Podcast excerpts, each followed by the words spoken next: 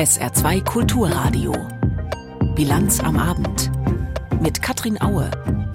Die Proteste in Frankreich gegen Rentenreform und Regierung weiten sich aus, gleich unser Thema. Außerdem der Europäische Gerichtshof erleichtert Klagen auf Schadenersatz im Dieselabgasskandal. Und auch 2022 gab es wieder reihenweise Hitzerekorde, Anlass für den deutschen Wetterdienst vor den Folgen des Klimawandels zu warnen. Herzlich willkommen zur Bilanz am Abend. Es sind zwei Männer, die sich gut zu verstehen scheinen, zwei Autokraten, Chinas Staatschef Xi und Russlands Präsident Putin. Das Verhältnis zwischen den beiden Staaten sei gut, das haben sie schon vor Xis Besuch in Moskau gerne betont. Und jetzt an Tag zwei des Besuchs zeigt sich, die Achse China-Russland wird weiter gestärkt. Christina Nagel berichtet. Unter Trommelwirbel öffneten sich die großen goldenen Türen des prächtigen Georgsaals im Kreml. Russlands Präsident Putin und Chinas Staatschef Xi Jinping schritten aufeinander zu, vorbei an den Delegationen. Ein fester Handschlag. Es war der Auftakt zu den offiziellen Verhandlungsrunden. Beide Staatschefs hatten zuvor bereits angekündigt, eine neue Ära der Beziehungen einläuten zu wollen. Besiegelt werden soll sie in zwei Abkommen über eine allumfassende Partnerschaft und strategische Zusammenarbeit. Diese zwei Dokumente geben den Regierungen, den Vertretern der Wirtschaft und der Gesellschaft Orientierung und Perspektiven erklärte Russlands Präsident Wladimir Putin zu Beginn der erweiterten Verhandlungsrunde. Den großen Worten sollen heute noch Vereinbarungen über konkrete Projekte folgen, auch im für beide Seiten strategisch wichtigen Öl- und Gasbereich. Wir haben gerade über ein gutes Projekt gesprochen, einen zweiten Strang der Gaspipeline Kraft Sibiriens durch die Mongolei. Fast alle Parameter für eine Vereinbarung stehen. Es geht um 50 Milliarden Kubikmeter Gas, um zuverlässige und stabile Lieferungen aus Russland. Bereits am Vormittag hatten sich die Regierungsdelegationen im Beisein von Xi Jinping und dem russischen Premierminister Mishustin über gemeinsame mittelfristige Investitionsprogramme ausgetauscht. Dabei ging es sowohl um Infrastrukturprojekte wie Brücken und neue Transportkorridore, aber auch, wie Michail Mishustin betonte, um den Hightech-Bereich.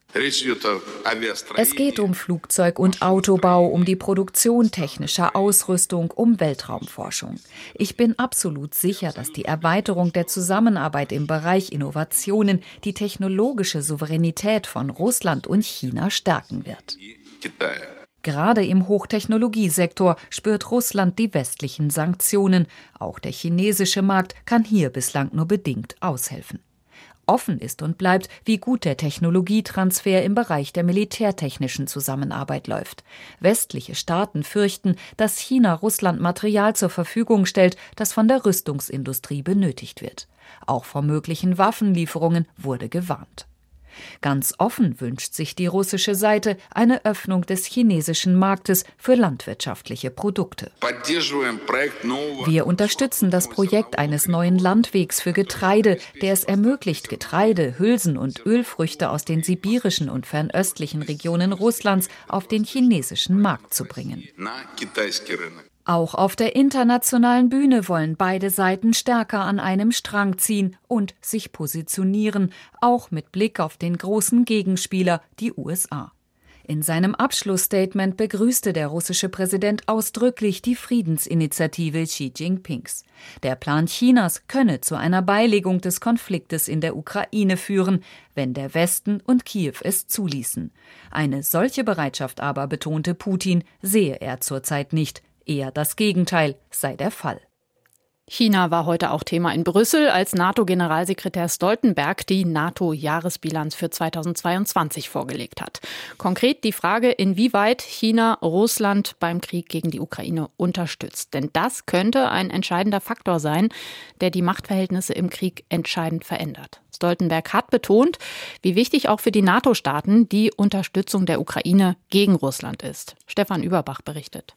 Es ist ein Jahresbericht ganz im Zeichen des russischen Angriffskrieges gegen die Ukraine. 2022 war wegweisend für die internationale Sicherheit und für die NATO, sagt Jens Stoltenberg, der Generalsekretär der westlichen Militärallianz.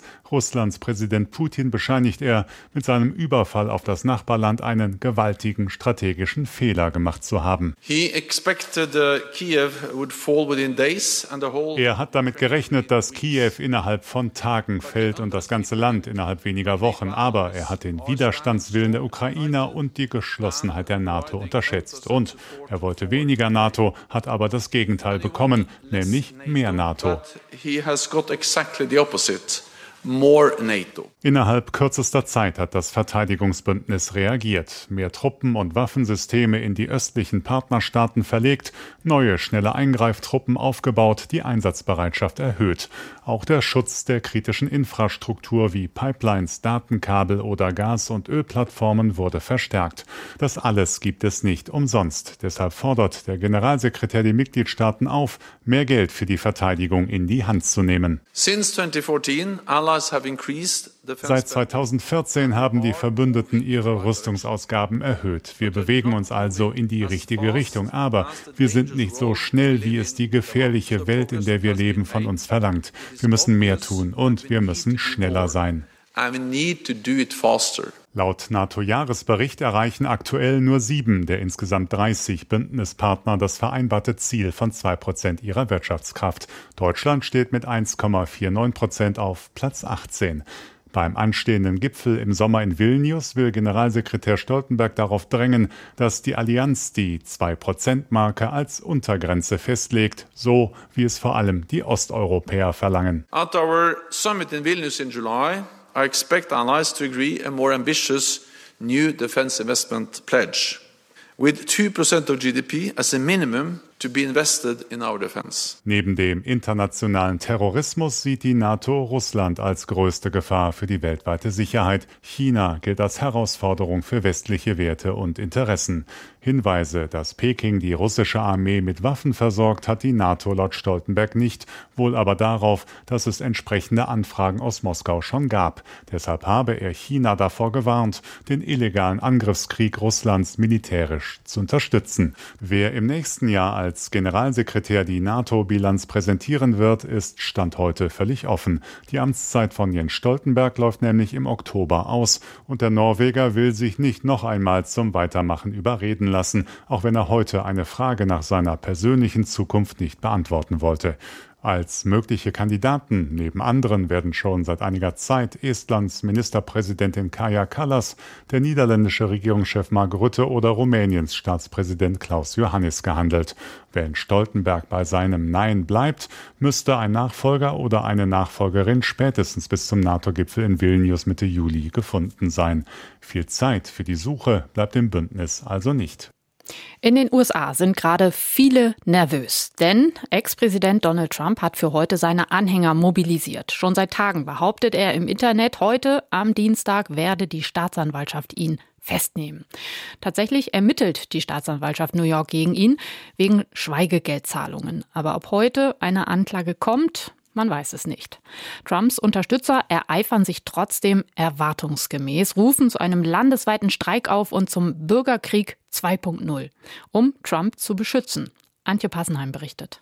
Gespanntes Warten in Trumps Heimatstadt New York. Absperrungen schützen das Gerichtsgebäude im Süden von Manhattan. Die Polizei ist in Alarmbereitschaft. Reine Vorsichtsmaßnahmen für den Fall, dass Trump-Anhänger Chaos stiften sollten, wenn die Grand Jury tatsächlich eine Anklage verkündet.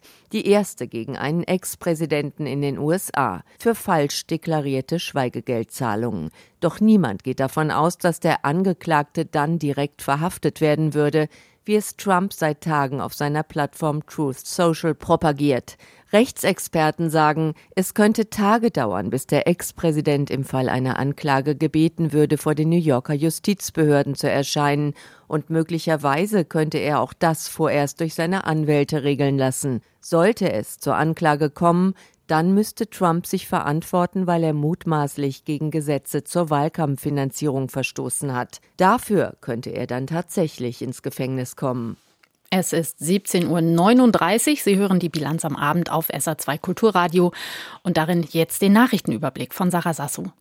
Die Gewerkschaft Erziehung und Wissenschaft beteiligt sich am landesweiten Warnstreik im Saarland. Wie die GEW mitteilt, sind am Donnerstag die Mitarbeiterinnen und Mitarbeiter im kommunalen Sozial- und Erziehungsdienst aufgerufen, die Arbeit niederzulegen. Zu dem Warnstreik im öffentlichen Dienst aufgerufen haben auch die Gewerkschaft Verdi und der Deutsche Beamtenbund. Davon betroffen sind demnach auch kommunale Krankenhäuser und Kindertageseinrichtungen. Nächste Woche Montag beginnt die nächste Verhandlungsrunde.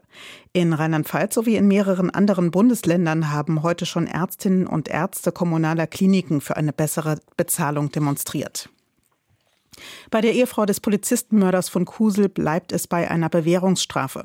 Der Strafbefehl des Amtsgerichts Kusel von Anfang März wegen Beihilfe zur gewerbsmäßigen Jagdwilderei und Verstoßes gegen das Waffengesetz ist rechtskräftig. Die Verteidigung hat keinen Einspruch erhoben. Die Frau hat zehn Monate Haft auf Bewährung bekommen. Sie ist selbst auch Jägerin und hatte ihrem Mann Schusswaffen überlassen, obwohl dieser seit März 2020 keinen Jagdschein mehr besaß. Der 39-Jährige war Ende November wegen Mordes an zwei Polizisten zu lebenslanger Haft verurteilt worden. Tatmotiv Motiv war die Verdeckung von gewerbsmäßiger Jagdwilderei. Die Staatsanwaltschaft hat Ermittlungen gegen drei Verantwortliche des Erzbistums München und Freising wegen des Verdachts der Beihilfe zu sexueller Gewalt eingestellt. Wie die Behörde mitteilte, gibt es gegen die früheren Erzbischöfe Kardinal Ratzinger und Kardinal Wetter sowie den ehemaligen Generalvikar Gruber keinen hinreichenden Tatverdacht. Die Staatsanwaltschaft hatte die Ermittlungen auf der Basis eines juristischen Gutachtens aufgenommen. Dabei prüfte sie insgesamt 45 Fälle, in denen hochrangige Vertreter der katholischen Kirche verdächtigt wurden, im Umgang mit Tätern Beihilfe zu sexuellem Missbrauch geleistet zu haben.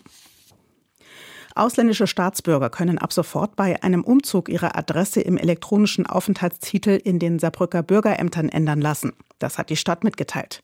Bisher mussten die Antragsteller dafür zur Ausländerbehörde nach Lebach. Mit dem Angebot soll die Behörde dort entlastet werden. Für den Besuch der Bürgerämter ist es aber notwendig, vorab einen Termin zu buchen.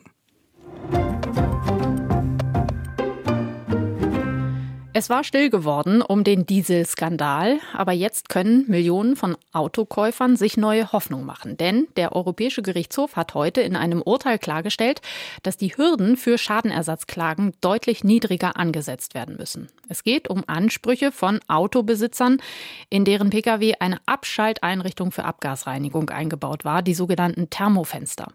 Autobauer können jetzt auch deshalb zur Verantwortung gezogen werden. Dazu der Kommentar von Gigi Deppe aus der ARD Rechtsredaktion. Auf dieses Urteil haben viele gewartet. Nicht nur Autobesitzer, sondern sicher auch die Manager von vielen europäischen Autoherstellern. Denn es war dringend notwendig zu klären, ob wir Bürgerinnen und Bürger uns eigentlich auf die europäischen Gesetze praktisch berufen können oder ob die Regeln zur Abgasreinigung nur ganz allgemein gelten, dem Einzelnen aber keine Rechte geben. Die gute Nachricht ist, dass der EuGH findet, auch ich als Autobesitzerin kann aktiv werden. Vor allem, weil ich beim Neuwagenkauf sogar ein Papier ausgehändigt bekomme, mit dem bescheinigt wird, dass das Auto dem entspricht, was das EU-Recht vorgibt. Damit ist noch nicht sicher, dass ich im Ernstfall vor Gericht Recht bekäme. Denn vielleicht könnte der Hersteller meines Autos belegen, dass es unbedingt notwendig war für meine Sicherheit, dass bei bestimmten Temperaturen die Abgasreinigung ausgesetzt wurde. Aber ich darf mir überhaupt Hoffnung machen. Wer weiß, ob meine Klage nicht doch Erfolg hätte. Der EuGH hat heute nochmal gesagt, Abgasreinigung ausnahmsweise aussetzen, da sind wir grundsätzlich streng, das ist eher nicht erlaubt. Der Bundesgerichtshof als oberstes deutsches Zivilgericht hatte die Klagen von Kunden in diesem Punkt bisher zurückgewiesen. Nun gut, unterschiedliche Sichtweisen sind möglich. Aber er hat noch nicht einmal beim EuGH angefragt, ob er die europäischen Regeln eigentlich richtig versteht. Auch bei der Frage, ob sich die Käufer die gefahrenen Kilometer anrechnen lassen müssen, ob es dann weniger Geld gibt, haben die Richter und Richterinnen in Karlsruhe gemeint, das selbst entscheiden zu können.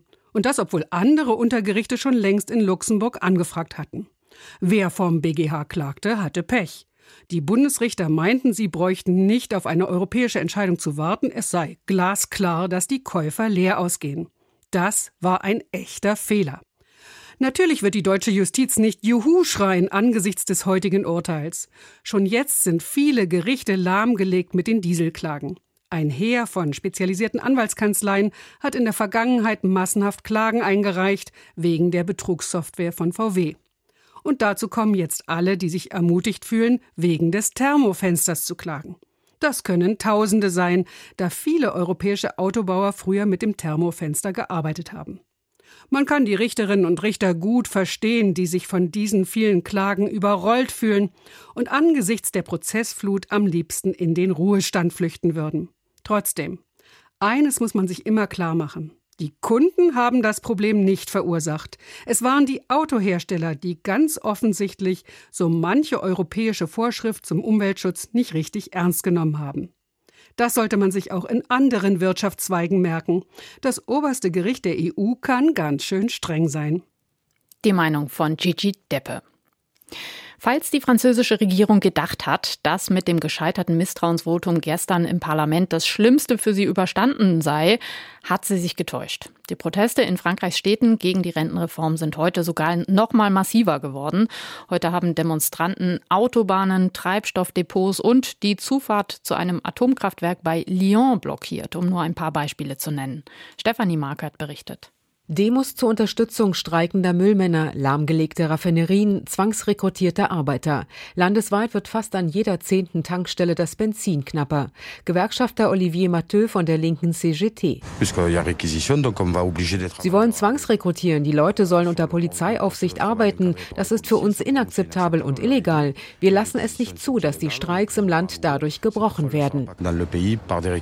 Wasserwerfer, Tränengas, verletzte Polizisten, verbrannte Müllberge, zerstörte Fensterscheiben, tägliche Bilder aus dem brodelnden Frankreich. Die Stadt Paris hat nach all den Ausschreitungen nun sogar einen Krisenstab wie zu Zeiten der Pandemie eingerichtet, um die Lage unter Kontrolle zu halten. Nur neun Stimmen hatten beim Misstrauensvotum am Montag gefehlt, um die Regierung zu stürzen. Für den Abgeordneten der extrem linken Partei Unbeugsames Frankreich, Manuel Bompard, ist sie trotzdem am Ende. Ich denke, Madame Born ist karbonisiert. Sie hat keine Legitimität mehr, die Politik der Nation weiterzuführen. Sie muss gehen und ihre Reform unterm Arm gleich mitnehmen. Carbonisé, verkohlt. Premierministerin Born hat an diesem Dienstag im Parlament auf die Attacken reagiert. Ihre verbale Gewalt ist auf die Straße geschwappt. Hier und jetzt haben Sie, was nicht überrascht, keine Worte mehr, um die Gewalttätigkeiten zu verurteilen.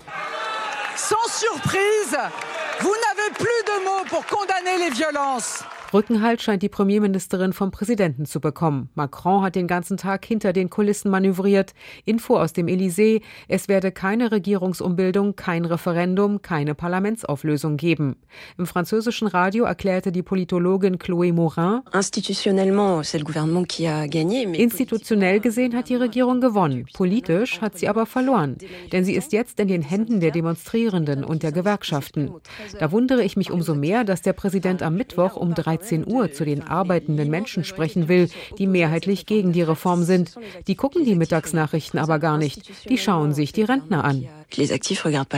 Nur drei von zehn Franzosen und Französinnen unterstützen Macron. Wer seine Rente sicher hat, ist weniger betroffen. Das präsidiale Projekt hat linke und rechte Ränder im Parlament gestärkt, die konservativen Les Républicains aber zerrissen. Parteichef Ciotti hatte vorgegeben, der Regierung nicht das Misstrauen auszusprechen, doch genau das tat ungefähr ein Drittel seiner Fraktion. Ich werde der Garant einer Linie der Kohärenz unserer politischen Familie sein, aber was wir durchgemacht haben, ist eine Prüfung und irgendwo auch ein Scheitern. Und die Rentenreform könnte die noch scheitern? Sie landet nun vor dem Verfassungsrat. Den haben sowohl Regierung als auch Opposition angerufen. Er soll abklopfen, ob das Gesetz verfassungskonform ist. Ob und wann es in Kraft tritt, ist noch die Frage. Die Uhr tickt, um die allerschlimmsten Folgen des Klimawandels noch abzuwenden. Schon heute bei einer durchschnittlichen Erderwärmung von 1,1 Grad sehen wir ja krasse Auswirkungen wie die Dürre in Frankreich zum Beispiel oder die Flutkatastrophe im Ahrtal. Wie wird es dann erst bei 2 Grad? Denn bei dem langsamen Tempo, das wir beim Klimaschutz zurzeit an den Tag legen, steuern wir darauf zu, mindestens. Das hat gestern der Weltklimarat IPCC in seinem Bericht nochmal betont. Es wird jetzt wirklich verdammt knapp. Ähnlich klang heute der Deutsche Wetterdienst bei seiner Bilanzpressekonferenz für 2022. 2022 ist vor allem durch starke Trockenheit, fulminante Hitzewellen und Rekorde bei Temperatur und Sonnenscheindauer aufgefallen. Andreas Becker leitet den Bereich Klimaüberwachung beim Deutschen Wetterdienst und er muss wieder von Rekorden berichten. Die meisten Sonnenstunden seit Sonnenstunden gezählt werden. Die Durchschnittstemperatur um 2,3 Grad über dem Vergleichswert der Jahre 1961 bis 90. Damit ist der erst vier Jahre alte Rekord schon wieder übertroffen. Sommerlich sommerliche Tage mit über 25 Grad vom 12. April bis zuletzt am 31. Oktober. Für die meisten Bundesländer war 2022 entweder das wärmste Jahr überhaupt seit 1881 oder es wurden die Rekorde früherer Jahre wieder genau erreicht. Für Klimaexperte Andreas Becker steht fest. Damit treiben wir Deutschland und unsere Gesellschaft heraus aus der Komfortzone des Klimawandels. Der Anstieg der mittleren Temperaturen führt, davon geht die Klimaforschung aus, in den kommenden Jahren zu mehr und intensiveren Wetterextremen und sich verschärfenden Naturgefahren. Diese werden zunehmend auch ein Thema für die Versorgungssicherheit und die innere Sicherheit Deutschlands. Die innere Sicherheit, weil die Gefahren durch Waldbrände und Sturzfluten zunehmen. Die Versorgungssicherheit, weil zum Beispiel bei Niedrigwasser Kraftwerke nur noch eingeschränkt gekühlt und weniger Kohle oder Öl per Schiff transportiert werden kann. Sonnige Zeiten im wahrsten Sinne dagegen für die Betreiber von Solarstromanlagen. Noch nie schien in Deutschland so lange die die Sonne wie im vergangenen Jahr. 2024 Stunden im Deutschlandschnitt insgesamt für das Jahr 2022. Es lag hierzulande um 480 Stunden, also 31 Prozent über dem Mittelwert der klimatologischen Referenzperiode. Seit Messbeginn 1951 hat die Sonnenscheindauer im Mittel um gut 10 Prozent zugenommen. Das sind insgesamt sehr gute Nachrichten für die Photovoltaiknutzung in Deutschland. Sagt Renate Hagedorn vom Deutschen Wetterdienst. Und obwohl es immer heißer und sonniger wird, lässt der Wind über Deutschland nicht nach, sondern weht weiterhin etwa genauso stark wie früher.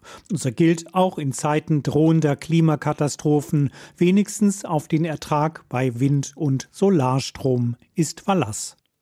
Ein wichtiger Termin im Bereich Wirtschaft hat heute in Essen stattgefunden, in der Zentrale des Energiekonzerns RWE, die Jahresbilanzpressekonferenz mit einem Rekordergebnis. Jörg Marksteiner berichtet. Verkehrte Welt bei RWE. Häufig wird Unternehmen vorgeworfen, dass sie bei der Präsentation ihrer Bilanz selbst kleinste Erfolge groß herausstellen und mäßige Ergebnisse PR-technisch aufblasen. Bei RWE war es heute im Grunde genommen genau andersherum obwohl sich der Gewinn glatt verdoppelt hat und viel höher ausfiel als erwartet, dauerte es fast zehn Minuten, bis Firmenchef Markus Krebber das alles fast schon beiläufig ansprach. Unsere umfangreichen Investitionen schlagen sich auch finanziell im guten Ergebnis des vergangenen Jahres nieder. Gut, mehr nicht. Angesichts von Millionen Kunden und Firmen, die unter hohen Strompreisen leiden, schien RWE heute bewusst auf allzu lauten Jubel verzichten zu wollen. Denn der Energiemulti ist zweifellos einer der Gewinner der Energiekrise. Unter dem Strich blieben den Essnern drei Milliarden Euro netto in der Kasse. So viel wie seit vielen Jahren nicht mehr. Der Grund, Strom war im vergangenen Jahr europaweit knapp und deshalb sehr teuer. Und davon hat der größte deutsche Stromerzeuger RWE massiv profitiert. Gaskraftwerke liefen öfter als gedacht, der Verkauf von Wind- und Solarstrom war extrem lukrativ.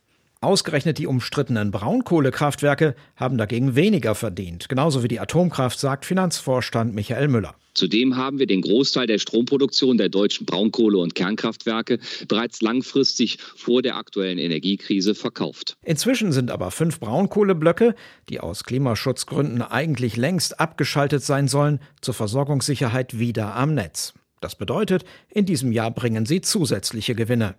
Auch wenn RWE wohl nicht alles davon behalten darf, Stichwort Übergewinnsteuer bzw. Erlösabschöpfung, schon im vergangenen Jahr musste der Konzern dafür europaweit 250 Millionen Euro an verschiedene Staaten abführen, obwohl diese Regel da nur wenige Monate in Kraft war. In diesem Jahr dürfte es noch mehr werden, hieß es heute. Und klar ist auch, jedes Kohlekraftwerk, das länger läuft, sorgt für Wut bei Umweltschützern. Denn die Braunkohlekraftwerke gehören zu den größten CO2-Verursachern in Europa.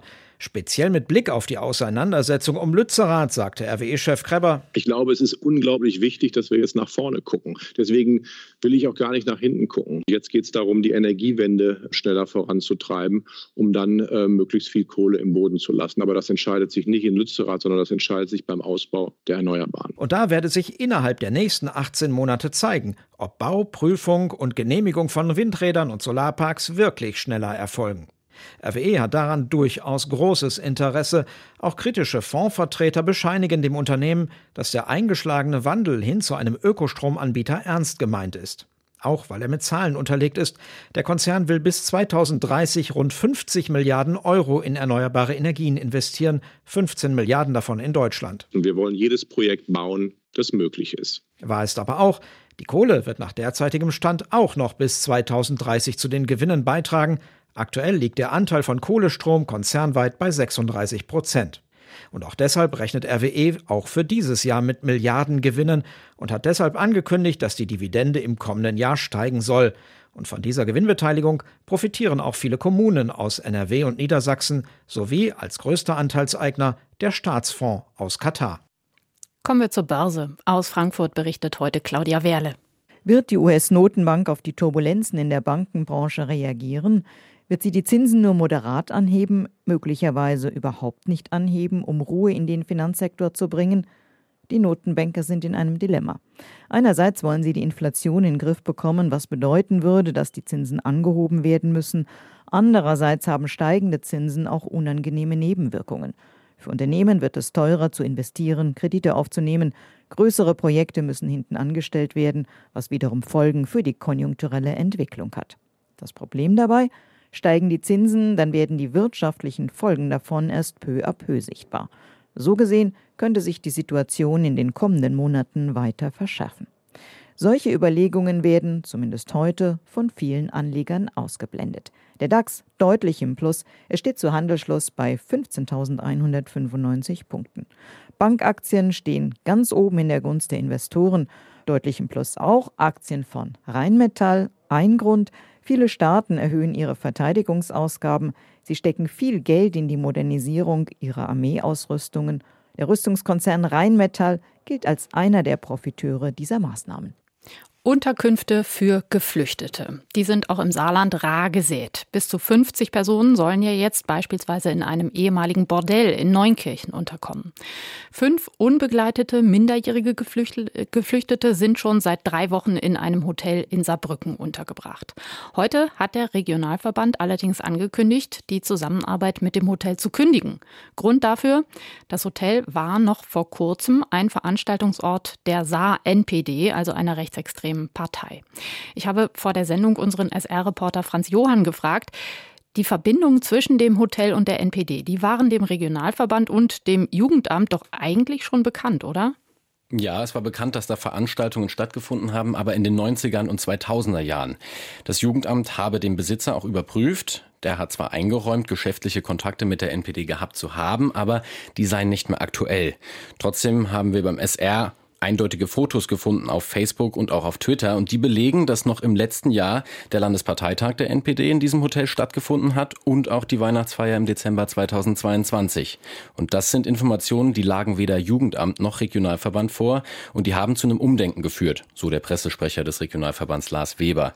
Jetzt soll das Hotel nicht mehr als Unterkunft für unbegleitete minderjährige Flüchtlinge genutzt werden, so Weber. Was sagt denn der Inhaber dieses Hotels dazu? Den habe ich mehrmals versucht zu kontaktieren. Der wollte keine Aussage machen, hat auch dann auf seinen Anwalt verwiesen.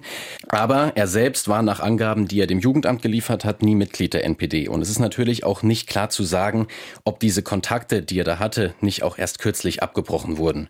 Wir wissen auch nicht, welche Motivation dahinter steckte, sowohl jetzt die NPD bei sich feiern zu lassen, als auch diese jungen Geflüchteten aufzunehmen. Wie genau geht's denn jetzt weiter? Naja, der Regionalverband hat angekündigt, eine alternative Unterbringungsmöglichkeit für die fünf Jugendlichen zu finden. Wo genau, das ist noch nicht klar. Sollte es jedoch nicht mehr in der Nähe des vorherigen Standorts sein, so muss sich auch noch um eine neue Betreuungsmöglichkeit für die Geflüchteten gekümmert werden. Das hat vorher der Arbeiter-Samariter-Bund gemacht, aber auch gerade weil halt da die Dienststelle im selben Ort wie das Hotel ist. Ein genaues Datum für den Umzug, das gibt's noch nicht. Es heißt zeitnah. Franz Johann mit seinen Recherchen zu einem Saarbrücker Hotel, das jetzt doch keine unbegleiteten minderjährigen Geflüchteten mehr beherbergen soll. Zum Wetter im Saarland. Der Tag morgen geht erstmal noch locker bewölkt und trocken los, aber ab den Mittagsstunden zieht es zu. Gegen Abend kann es auch regnen. Die Höchsttemperaturen morgen 12 Grad in Freisen und 16 Grad in Burbach.